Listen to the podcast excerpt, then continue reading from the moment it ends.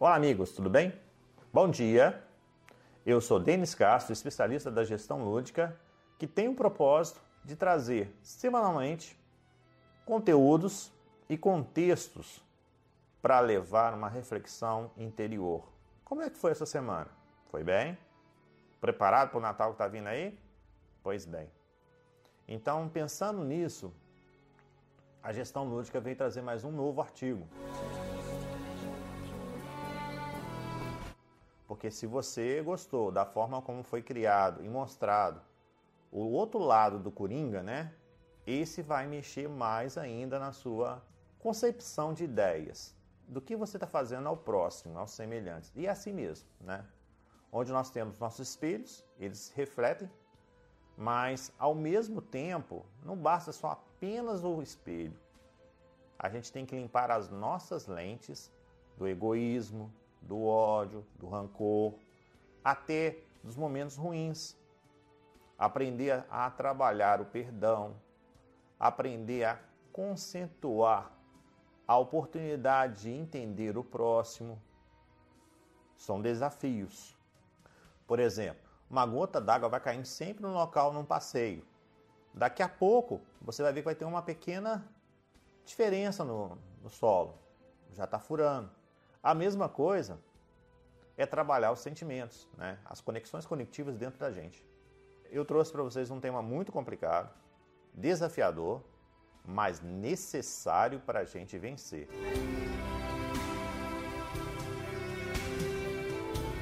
Uma animação chamada A Pequena Loja dos Suicidas. Tá? É, calma, o tema é forte, mas não tem nada a ver. É apenas o título que chama muita atenção para quê?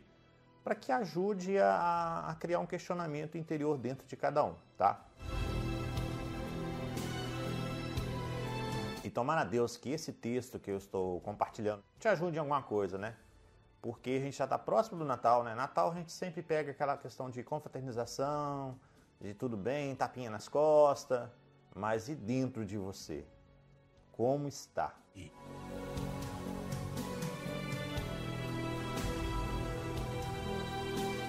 prepare-se, ajeite nessa poltrona e vamos viajar pela nave do conhecimento, onde o nosso objetivo é tornar o seu dia melhor, a sua semana melhor e as suas gestões melhores. Então, a Pequena Loja do Suicídio, ele é baseado num livro de Jean Tolot.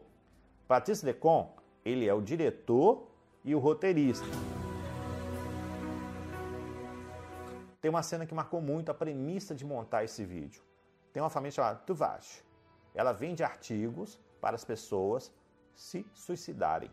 Não é loucura, não. É, é, é verdade, tá? E aí o que acontece? Que quando você vai num determinado lugar, você compra alguma coisa, o que, que o vendedor fala para você? Ah, volte sempre, né? Estamos aqui, a casa é sua. Não, ele fala assim, adeus. Isso me marcou. Olha só, quantas vezes você já deu adeus para seus amigos, adeus para seus familiares? Fala assim, volte sempre, não? Eu sou mineiro, a gente tem mania de falar assim, em té, né? Ou seja, daqui a pouco a gente se vê de novo. Mas muita gente está dizendo adeus, tchau, some, por dentro. E o que acontece? O pensamento vazio vai aqui dentro e vai falar assim: epa, tô gostando, manda mais. E o interior o que faz? Vai só murchando, vai só murchando, vai ficando triste. Aí vem depressão, vem ansiedade, vem crises para seguir a um suicídio e outros mais. Fica pensando naquele momento ruim. Por quê? Os pensamentos vazios foram lá. Ah, legal, né? Vamos lá, você não gostou? Você não falou que era isso? Então, ou seja, a sua mente está fabricando mais coisa. E a pequena loja de suicidas mostra isso.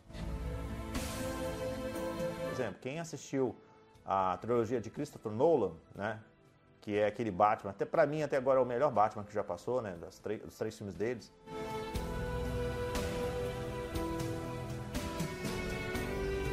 Uma aproximação pelos morcegos, pela caverna. Vai cada vez se comprometendo, vai se criando dentro dele medo, vai alimentando aquele medo que dá força para ele combater os seus inimigos. Mas se juntar todos os três filmes, você vai ver como que ele é triste por dentro. A Marvel também tem esse, esses personagens inquietantes, né? Primeiro nós temos a Feiticeira Escarlate, né? Que vocês já viram eles em Vingadores. Ela mostra sua fragilidade diante das perdas. O poder mental dela é incrível, mas ela trabalha com um nível de ansiedade altíssimo. E Jack Kirby e Stan Lee criou esse personagem para mostrar isso. Como podemos melhorar a nossa concentração emocional. Só que não era tão abrangente como agora. As pessoas dizem não de uma forma assim: ah, tem problema não. Tchau pra você, some. Essas coisas. Eu acho que esse personagem é o mais complicador que tem na Marvel. É o Homem-Formiga. É o Hank Pym. No primeiro filme do Homem-Formiga tem uma cena inicial onde simplesmente ele tem um ataque bilateral gigantesco, esquece quem ele é e vai para cima das pessoas. Esse efeito bilateral é perigosíssimo, porque amplia demais a ansiedade e gera um complexo muito grande para o suicídio. Pensando nisso, eu fiz um, um contexto aqui só para a gente fechar esse bate-papo aqui. Permita-se descobrir a sua felicidade. Não se feche. Não julgue.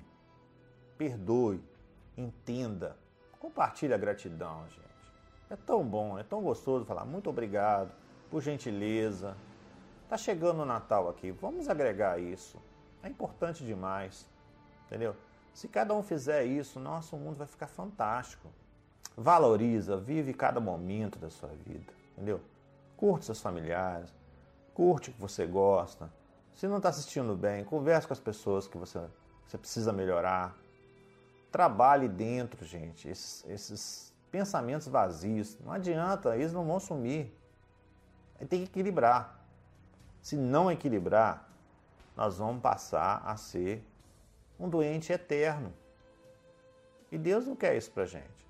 Né? Tem os remédios, eles são essenciais, são pontuais e importantes. Mas também precisamos ser felizes. Vamos parar de ser um pouquinho menos egoísta Vamos ser colaborativo, entendeu? Eu sempre falo o seguinte, que o dinheiro é a consequência. Não pode ser o que manda, é a consequência.